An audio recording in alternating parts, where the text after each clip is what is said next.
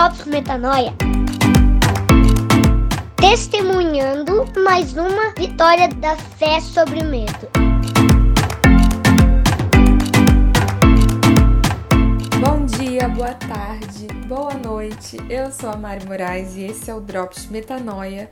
É o nosso cantinho aqui do podcast que a gente separa 10 minutinhos para combater juntos alguma crença do senso comum que paira sobre as nossas cabeças e confronta alguma percepção do nosso mestre. No caso aqui, o mestre do podcast é Jesus Cristo, então a gente, né, pega alguma ideia cristocêntrica, né, que quer dizer centrada na pessoa de Cristo, e coloca ali do lado de uma ideia que é normalmente difundida por aí nas melhores famílias e pensa juntos.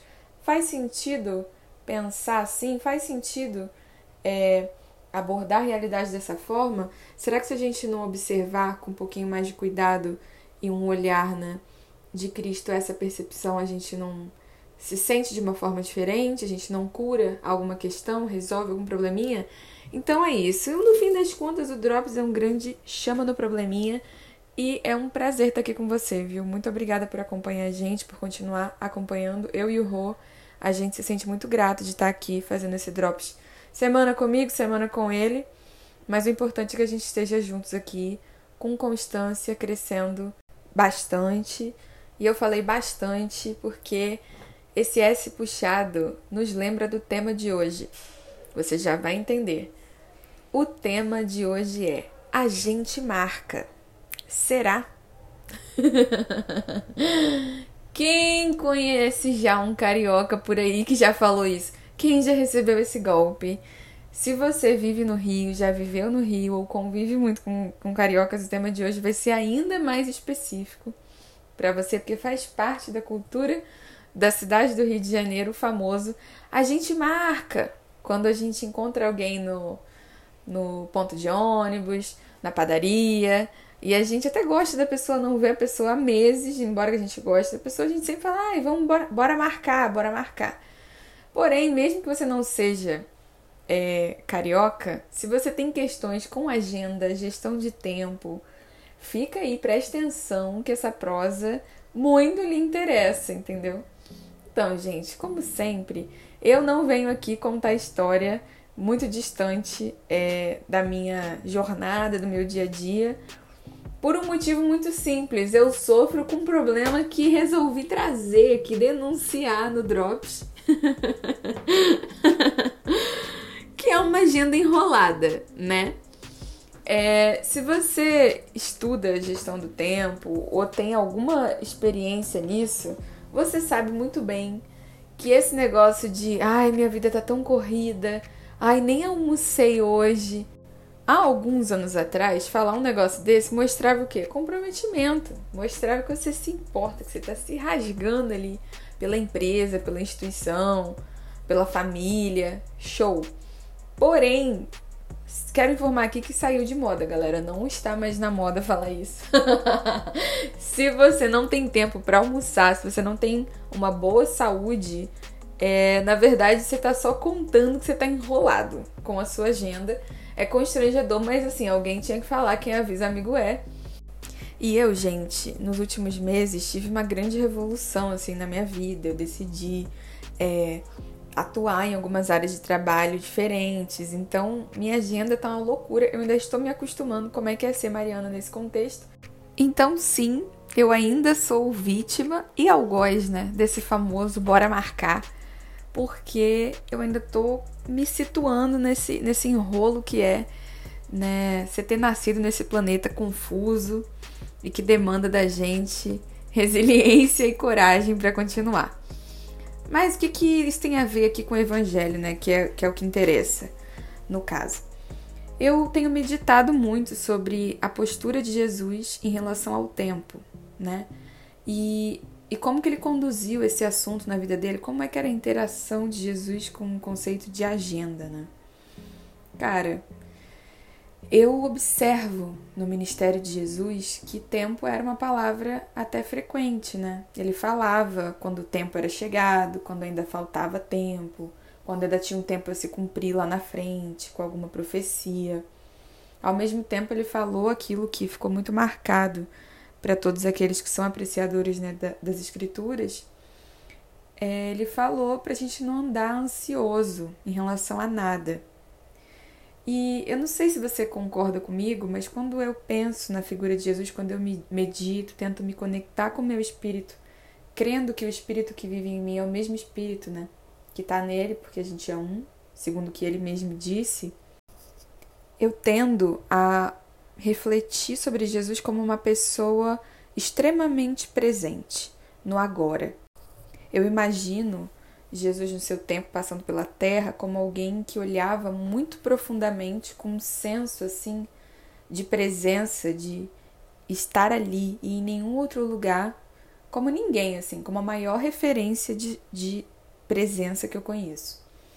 E aí eu penso nisso porque ninguém consegue ter uma conexão com o Pai, com Deus, genuína como a que ele tem, né? Sem estar profundamente no agora. Se eu estiver pensando naquilo que passou, distraído com o que passou, se eu estiver tentando antecipar aquilo que está por vir, eu não consigo orar, né? Eu não consigo. Por que, que eu não consigo? Porque sem fé é impossível agradar a Deus. E quando a gente rejeita o tempo presente, só existe um motivo para isso. Eu fico no passado porque eu estou em dúvida com alguma coisa. Eu estou negando que Deus está aqui no meu agora. Ou eu vou para o futuro porque eu também estou preocupada, preocupado com alguma coisa. Então, normalmente, né, uma reflexão que é muito ansiosa, ela está sempre testemunhando e mandando a mensagem de que eu não confio em Deus. E é impossível você começar uma conversa com alguém ouvindo essa pessoa, sentando na frente dela falando: não confio em você. Se não há confiança, não há diálogo. Se não há diálogo, não há conversa. Se conversa com Deus é um dos sentidos da oração, não há oração ansiosa. Porque ela já começa, ela parte de um princípio de falta de fé, de falta de confiança no meu interlocutor, né? E também, se eu estou olhando para o passado, se eu estou observando o passado, é, é, preciso muito cuidado com isso, porque frequentemente Deus está ali no presente me mostrando alguma coisa e eu não estou vendo porque eu estou obcecada em lembrar uma outra coisa e eu estou negando que a presença de Deus, a companhia de Deus naquele momento, na, no corpo de uma pessoa que está na minha frente, já que todos somos um, como a gente já disse aqui, não é suficiente para ter a minha atenção. Então, esse senso de que o que eu faço com o meu tempo agora é onde eu empenho a minha energia, é onde Deus está e é o tempo de contato que eu tenho com Deus, é muito forte para mim no ministério de Jesus o que me fala muito sobre a seriedade da forma como eu estou gerindo o meu tempo. Porque no final do dia, se você é um ser eterno que existe muito antes e vai continuar existindo na eternidade, quando essa jornada na Terra acabar, o sentido dessa jornada aqui é como você materializou as virtudes eternas e espirituais através do seu corpo. E você só é capaz de fazer isso quando você entrega naquele momento e está concentrado, dedicado, empenhado em estar ali, disponível com seu corpo naquele momento. Então, uma vida com uma agenda bagunçada é uma vida em que você não se dispõe de fato a ninguém. Eu, ve eu vejo muito isso. Quando eu quero fazer muita coisa ao mesmo tempo, eu quero atender todos ao mesmo tempo, e o meu corpo não está presente naquela relação, aquele não é um momento em que eu estou de fato me conectando com quem eu sou. Eu tô só balançando meu corpo como um boneco de, de, de bonecão do posto, sabe? Aqueles bonecos de propaganda. Mas de fato, conexão com a eternidade, senso de, de intenção naquele momento não houve. Então esse Drops tem muito sentido da gente romper com essa lógica do bora marcar, do bora fazer, do bora idealizar e pedir pra gente olhar juntos o que a gente tem marcado, em vários sentidos, não só no sentido de agendar, mas de marca mesmo no mundo. Observa o que você tem marcado. Seja realista com o que você tem despendido seu tempo. Aonde você canaliza, né, a tua prioridade, da onde o seu corpo está, é a marca que você tem deixado, a marca divina que você tem deixado no mundo. E essa jornada vai passar, mas essa marca vai ficar para a eternidade. Eu queria levantar essa bola aqui de um Cristo que leva muito a sério o tempo e o espaço que ele tá e levantar essa reflexão que aquilo que você marca é a marca que você deixa. E eu quero saber, comenta na publicação, manda direct que marca, o que tem ocupado o seu corpo e como isso fala sobre o Cristo que você encarna na Terra.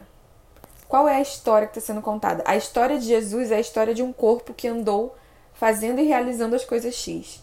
Eu quero que você pense comigo aqui o que que você contaria da história desse corpo aqui na Terra e será que não é um bom momento para você entrar nessa guerra junto comigo em relação ao bora marcar e substituir, né, essa frase para a marca que deixo é reticências.